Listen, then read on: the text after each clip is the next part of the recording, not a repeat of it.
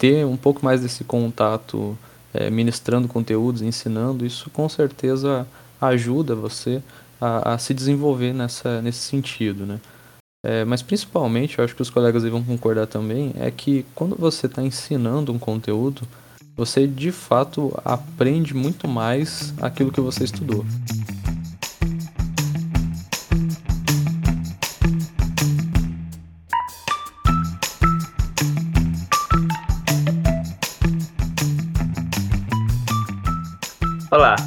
Esse é o 60 episódio do Petcast Elétrica. Eu sou o Alexandre e estou no sexto semestre de Engenharia Elétrica e sou membro do Petcast Engenharia Elétrica UFMT. Olá, eu sou Ana Paula, estou no sexto semestre de Engenharia Elétrica e também faço parte do Petcast Elétrica UFMT.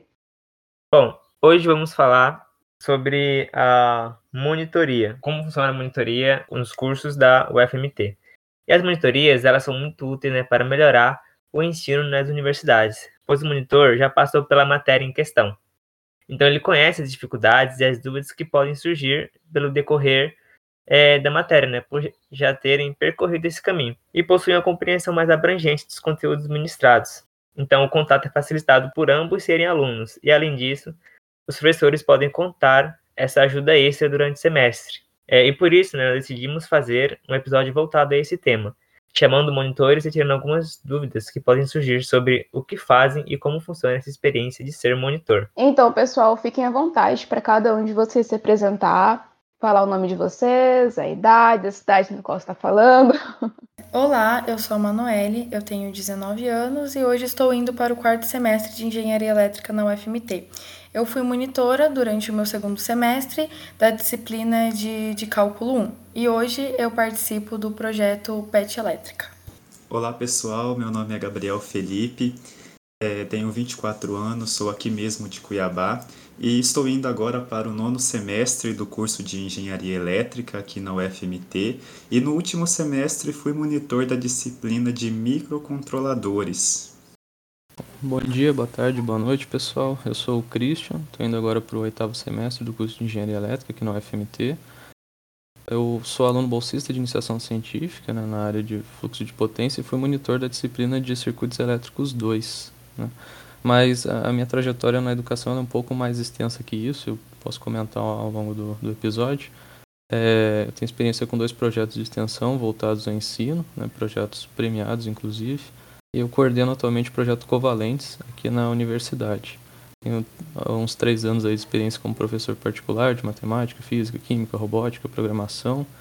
Também coordeno uma rede de professores particulares, né, que a gente atende aí vários estados do Brasil. Então, nesse quesito da educação, ela está bastante presente há alguns anos comigo.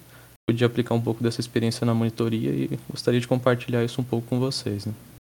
Bom, hoje eu estou como apresentador, mas só para constar também fui monitor uma vez. É, lá no início do quando eu comecei a faculdade, eu também fui monitor de cálculo 1, que nem a Manuela.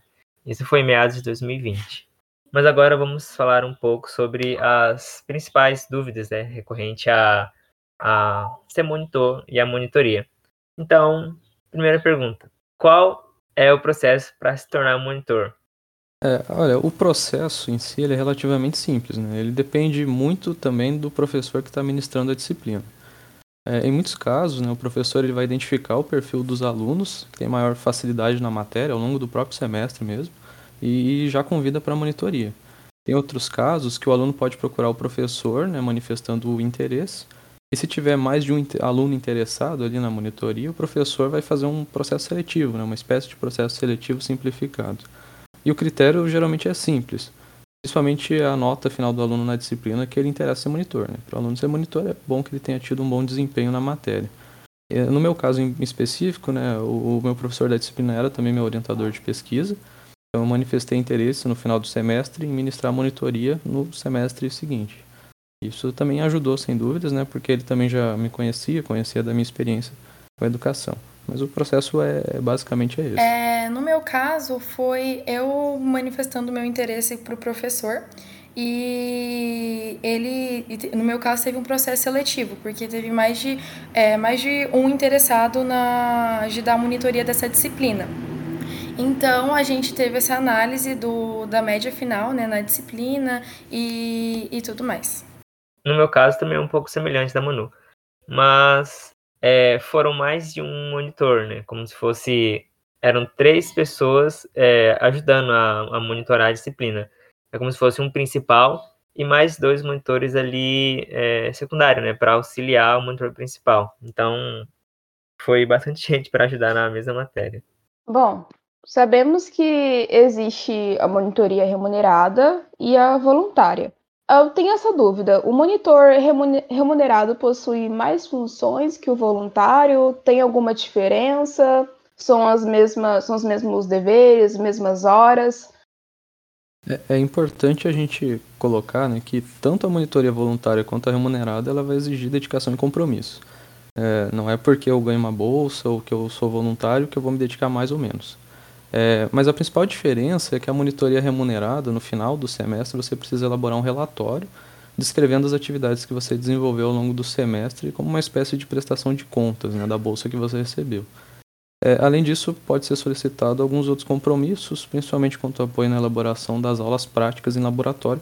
Por exemplo, a disciplina de Circuitos Elétricos 2 tinha aulas de laboratório, então, eu poderia auxiliar também na elaboração desse, dessas matérias. No caso de aulas de cálculo, isso já não acontece porque a gente já não vai ter um, uma aula prática, por exemplo. Mas o professor pode ali solicitar, né, os colegas aí podem comentar um pouco mais sobre isso. O professor pode solicitar algumas atividades além da monitoria em si, né? Mas isso também varia muito de professor para professor. Creio que Gabriel passou por algumas coisas assim, não foi, Gabriel? Sim, sim. E também, só para complementar a resposta do, do Christian, né? Na, na monitoria voluntária, nós também precisamos preencher né, um relatório ao final do semestre, não a título de prestação de contas né, do, da Bolsa, mas também a, a título também da, da própria pró-reitoria né, de graduação acompanhar o desenvolvimento das atividades dos monitores, né? É, na disciplina de microcontroladores, nós tivemos uma experiência, não só eu, como também os demais monitores da disciplina, é, em que o professor solicitou auxílio pra, com a gravação de vídeos de algumas aulas práticas de laboratório, né, em que a gente teve a oportunidade ali de explicar um pouco do, do conteúdo daquele laboratório e também é, realizar a experiência através de uma simulação no, nos próprios softwares da disciplina. Né. Falando um pouquinho da minha experiência, como a minha disciplina que eu dei monitoria foi bastante, é, não teórica, mas é porque não tem essa parte de laboratório, né? É cálculo. Então, no meu caso, foi mais o auxílio com os alunos mesmo, é, dúvidas em, em listas de exercícios e coisas do tipo. Então, no meu caso, não foi solicitado é, nada além disso, por ser uma disciplina é, que não tem essa parte de laboratório.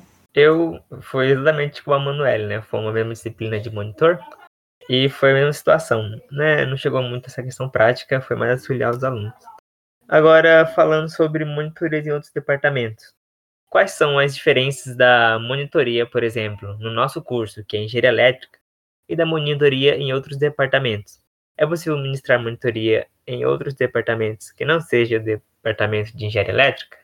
Manuel, pode nos responder? É, posso sim. É, eu dei monitoria tanto para engenharia elétrica quanto para química. Então, sim, é possível dar, é, dar monitoria para outros para outros cursos, né, para outros departamentos.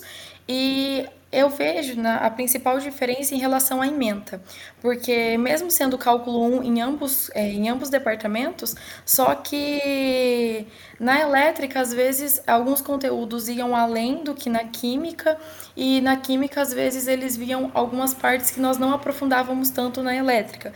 Isso eu acredito que vem é, em relação à ementa, né, o que vai exigir mais dentro daquele curso. Isso foi uma, uma experiência que eu tive, né, quando eu dei é, uma, é, auxiliei uma pessoa da química e eles estavam aprofundando uma parte do conteúdo que a gente quase não tinha visto. E aí é, a, é, nós da elétrica, né, é, aprofundávamos mais no, no final do conteúdo e já eles não. Então eu senti essas diferenças.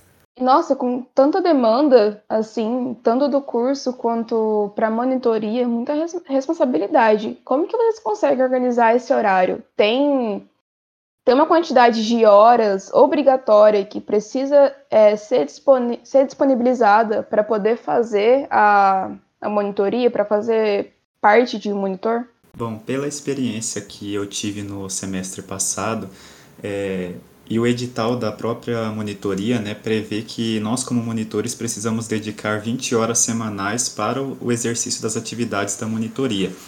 É, só que essas 20 horas elas não são é, somente para atendimento dos alunos. Né? Existem diversas outras atividades que compõem a monitoria, como as orientações com os professores, o estudo da, do próprio material das aulas, é, essas atividades, como nós já comentamos, né, que são feitas, é, que também compõem a monitoria.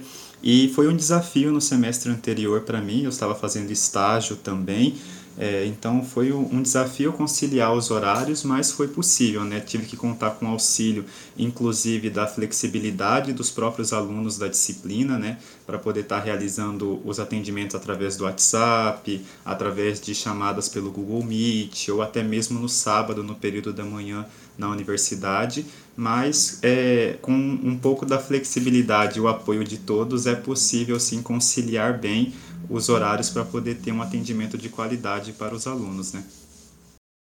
É, não é simples, né, administrar o, mais esse compromisso da monitoria, principalmente se você já tiver comprometido com outros projetos, por exemplo, de pesquisa ou de extensão.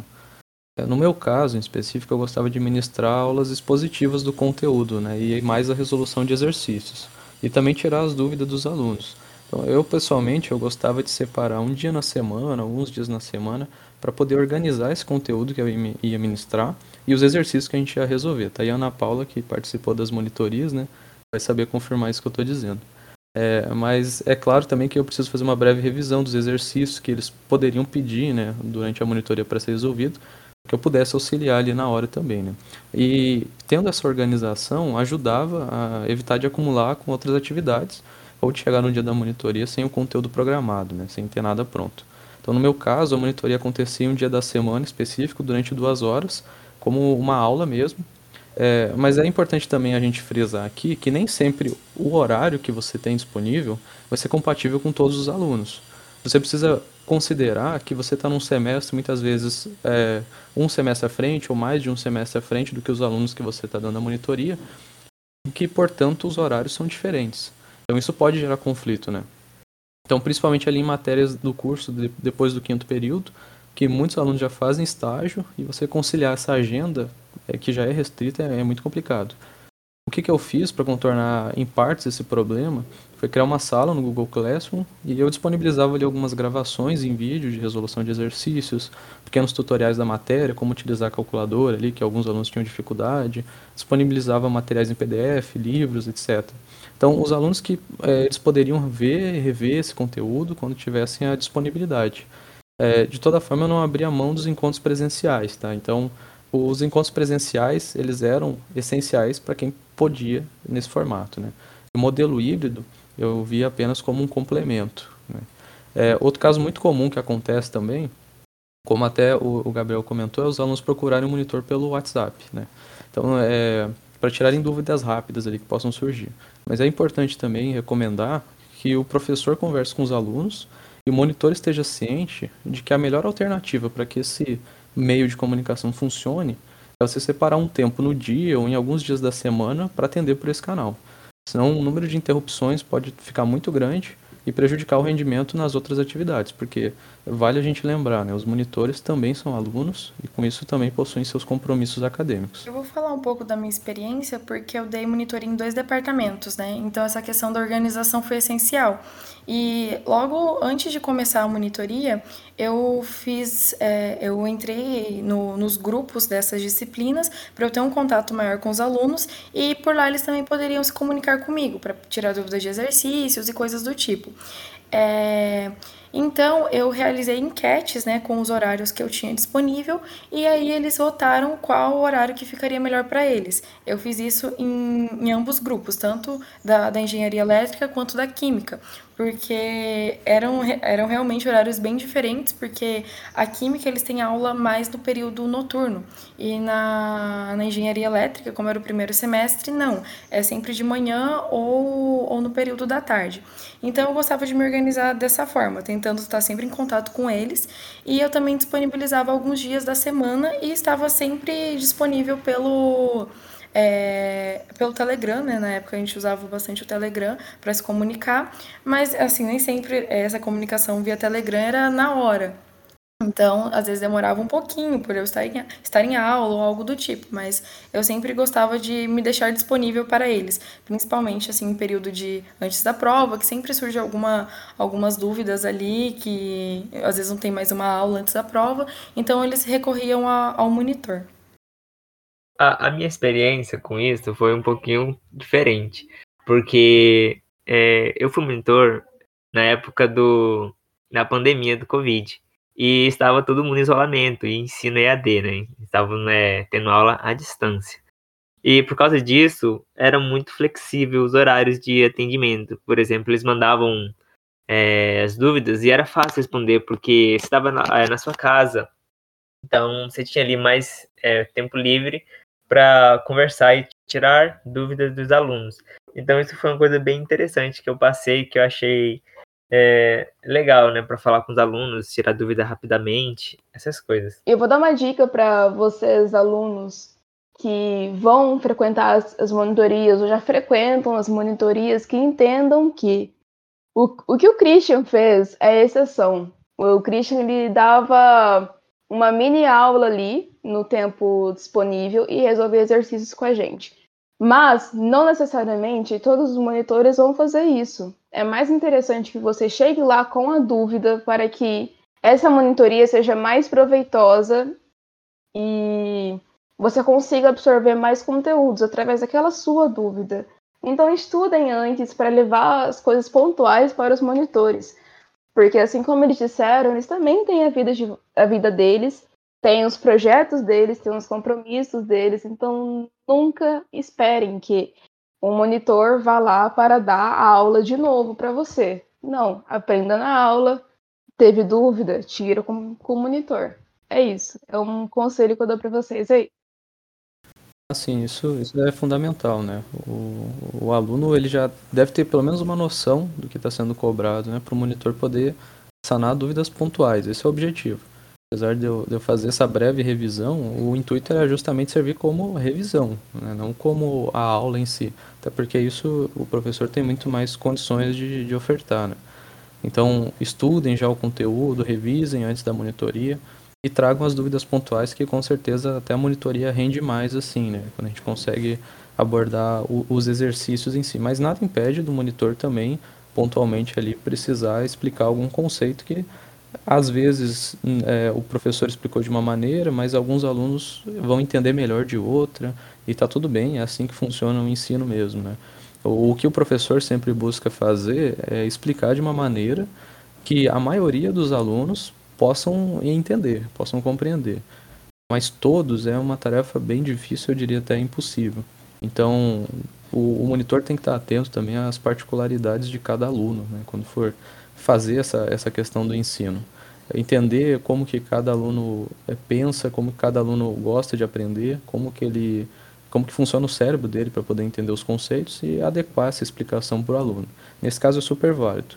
Mas no geral, é, tragam já as dúvidas, né, já venham com, com aquilo que você teve mais dificuldade, que o monitor vai poder dar uma luz no que você já estudou. Né? Monitoria não faz milagre, mas ajuda bastante. É isso aí. Inclusive, acho interessante, porque é, eu mesmo não gosto muito de incomodar. Então, eu tinha uma dúvida lá na matéria de microcontroladores. E já é, eu chamava o Gabriel e tentava explicar o mais rápido possível para ele me ajudar, para eu liberar ele, né, para não ficar puxando o tempo dele. Agora, a relação entre os monitores e os professores. É, o que, que os professores esperam dos monitores e com que frequência os professores se reúnem com os monitores? Ou vocês é, têm que ir atrás, alguma coisa assim? É, eles te ajudam, ensinam, exigem alguma coisa de vocês? Explica para nós, é, Gabriel. No meu caso, com a disciplina de microcontroladores, é, no início do semestre, né, o professor Nicolás fez uma reunião para poder orientar, passar todas as informações que a gente precisava para o início da monitoria, né? E, por exemplo, quando nós tivemos a ocasião que ele solicitou os vídeos, né, para a gente gravar para as aulas de laboratório, ele marcou novamente outra reunião para tratar individualmente de cada vídeo que a gente ia ter que gravar, que ia ter que apresentar, como que ele gostaria que fosse feito. É, e também ao longo do semestre foram feitos vários, é, vários momentos ali de encontros presenciais para você tratar, às vezes, de alguma dúvida, porque uma coisa importante de se frisar também, né? Nós, alunos como monitores, nós é, sabemos um pouco sobre a disciplina, né? já passamos por ela, mas nós não sabemos tudo, né? Então pode sim haver casos de um aluno chegar para tirar uma dúvida na monitoria e o monitor também ter dúvidas sobre aquele assunto. Então, nesse caso a gente recorre sim aos nossos estudos e também aos próprios professores para poder passar uma orientação correta para os alunos, né? Então, nesses momentos também foi possível contar com o apoio do professor para poder sanar algumas dessas dúvidas, para que os alunos possam ser informados e, e tenham a informação correta também para o desenvolvimento das suas atividades. Mas, de certa forma, o relacionamento com os professores foram, foi muito bom e também vale a pena reforçar, né, que é preciso buscar também, né, buscar o apoio do professor. Os professores já têm as suas demandas ali da própria universidade, com seus projetos de pesquisa, com as próprias aulas, a preparação das aulas, né? Então é preciso também buscar. Nós como monitores precisamos ter esse sentido também de buscar ter esse relacionamento com os professores para poder de certa forma auxiliar mais ainda e melhor os alunos, né? É, no meu caso específico, a relação com o professor já existia, né, devido à pesquisa que eu desenvolvia. Como eu comentei, ele era meu orientador, né, então já tinha esse contato com ele. Mas em todo caso, ter uma boa relação com o professor da matéria é fundamental, assim. É, seja para sanar alguma dúvida, como o Gabriel comentou, né, a gente não, o monitor não sabe tudo. E em muitos momentos ele pode precisar sanar alguma dúvida pontual com o professor. Então, uma boa relação ajuda nesse sentido é, solicitar possíveis alterações de horário e algum compromisso que, que tenham com os alunos, é, para poder tirar alguma dúvida do conteúdo que está sendo ministrado, estar tá um pouco mais a par do que, que o professor está aplicando e assim poder replicar na monitoria. É, mas essa questão da boa relação ela também se aplica a todas as áreas da vida, eu acredito. Né? E cultivar boa relação é, é deve ser rotina para a gente, não só com, com o professor. Mas ter essa boa relação com o professor faz toda a diferença. Inclusive, quando eu fui monitor, eu estava é, no início do curso, então para mim ainda é calor, né? Não entendia muito bem. E eu não tive tanto essa busca do professor, nem o professor muito comigo, né? Então ficou um pouquinho meio afastado. É, no geral, eu ainda consegui é, ministrar monitoria, ajudar os colegas na medida do possível, mas eu fui um tanto quanto diferente. Né? Mas acredito que foi porque eu não entendia muito bem essa questão é, dessa necessidade, né, de estar perto do professor ou pedir ajuda dele, essas coisas. Bom, então acho que neste ponto da nossa conversa a gente já pode falar sobre os desafios da monitoria. Quais desafios vocês sentiram na monitoria, ao fazer a monitoria? Bom, acho que o, o primeiro desafio assim, que surgiu foi conciliar os horários dos alunos com os meus, né? de forma que eu pudesse atender a maior parte dos alunos quanto possível. Nunca vai dar para atender todos, mas achar ali o meio termo encaixe nos seus horários, encaixe no, horário dos alunos é um desafio ali do começo. É, e uma outra dificuldade, é, em períodos de prova, é, a situação podia apertar, porque tanto os alunos quanto o monitor estão no período, né? normalmente são sincronizados né, as provas.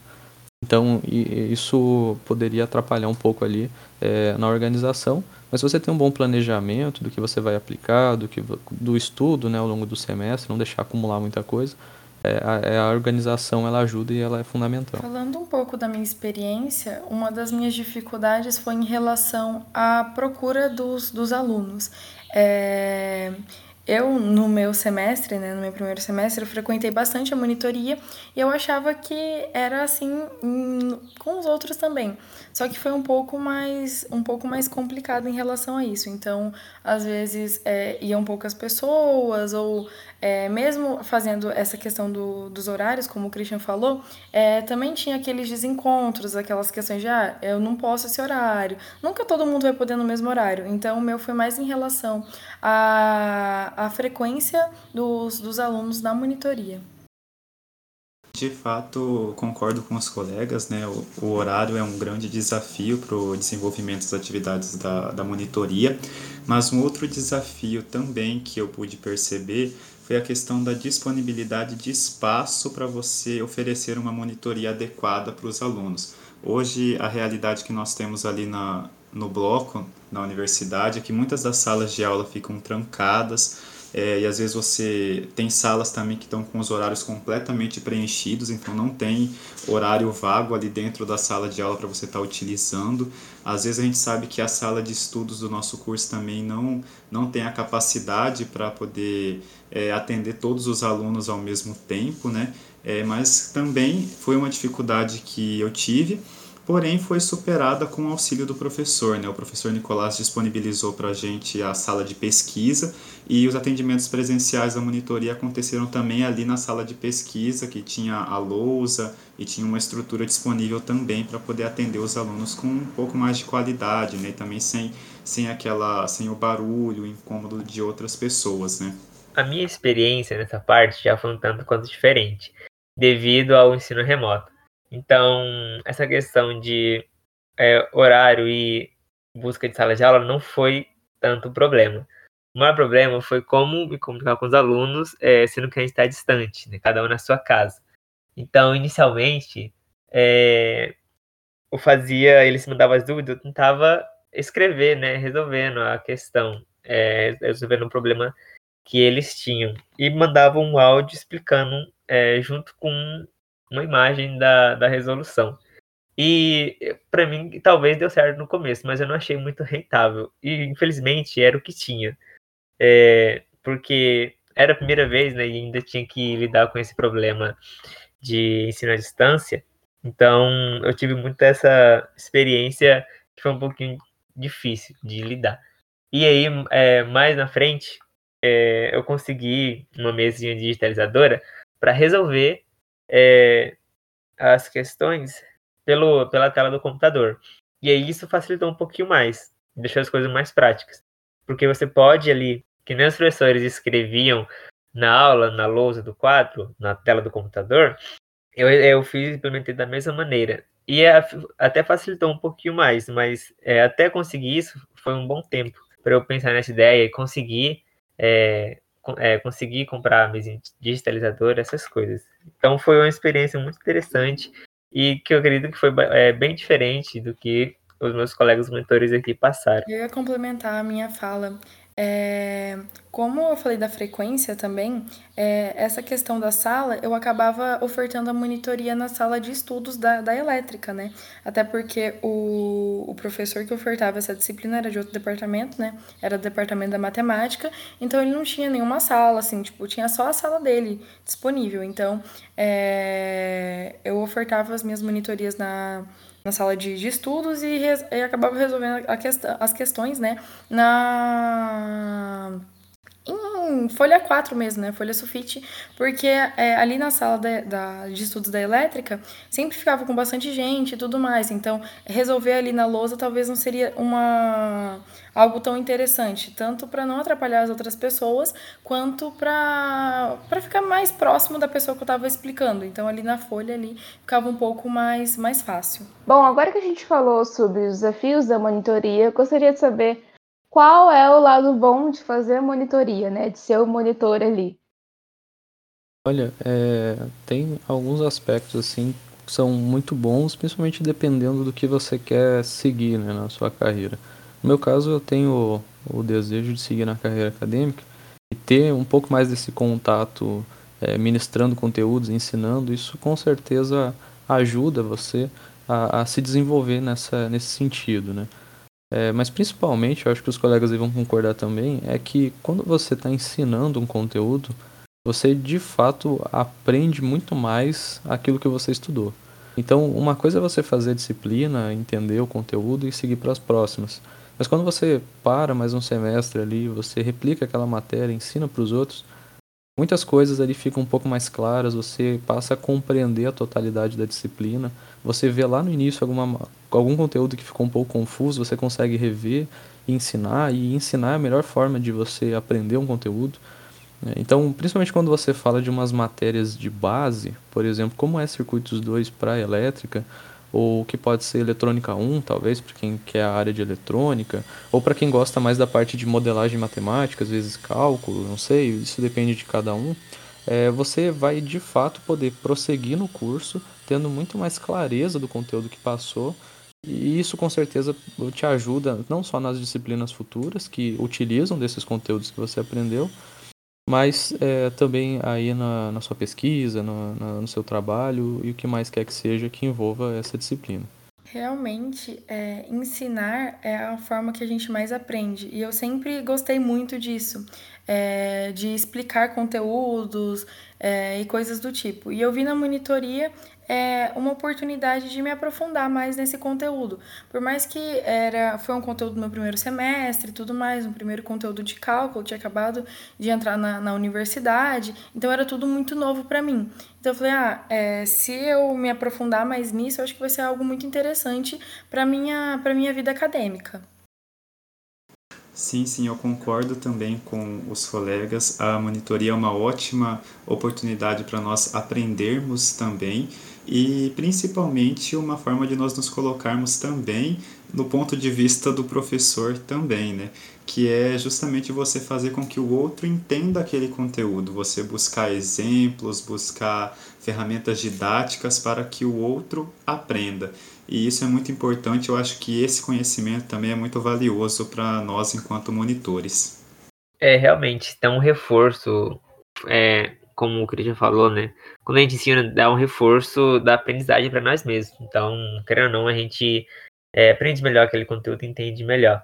E também é interessante né, ajudar os próximos, é, ajudar os outros alunos, porque, quem sabe, né? A dúvida que a gente teve e passamos dificuldade para entender e estudar, é, nós, podemos, nós podemos passar para eles de maneira mais clara e mais prática, para eles não passar e ter o sofrimento que a gente passou. E também, é, quando é remunerado, ainda dá uma satisfação maior ainda. Então, como funciona o processo de certificação das monitorias, né? Quais documentos devem ser preenchidos para receber o certificado? Ou há algum relatório onde anexar os documentos envolvidos? É, essas questões. Sabe nos dizer, Manuele? Bom, é, como o Christian já havia falado, é, ao final da, da monitoria, nós temos que preencher um relatório, né? É, como realmente uma prestação de contas, né? No meu caso foi remunerado, então a gente tinha que é, comprovar que realmente foi dada a monitoria e que não teve nenhuma irregularidade ou, ou algo do tipo. Então, ao final, nós preenchemos um relatório é, contando como que aconteceu a monitoria, de que forma ela foi ofertada, quais dias da semana, é, se foi de maneira remota ou presencial e coisas do, do tipo. Na monitoria voluntária, é, também houve essa necessidade né, do preenchimento do relatório. A gente no, no, relatório faz uma avaliação geral da monitoria, coloca algumas informações também. É, é solicitado pela Pró-Reitoria que você preencha com os objetivos, as estratégias que foram é, adotadas, as dificuldades e também tem um campo disponível para você anexar sugestões para as próximas monitorias. E, e depois que você preenche né, o relatório, o professor também preenche um relatório, que é a avaliação por parte do orientador, para que o, esse relatório seja encaminhado para a pró-reitoria. Nesse sentido de sugestões né, para os próximos monitores, é, é uma coisa interessante, porque você tem todo um trabalho para elaborar os materiais desde o início do semestre até finalizar, você tem uma pasta ali, vamos dizer assim, completa né, de conteúdos. No meu caso, como eu tinha muito desses materiais disponíveis numa turma do Classroom, uma das sugestões seria que os próximos monitores da disciplina também dessem sequência.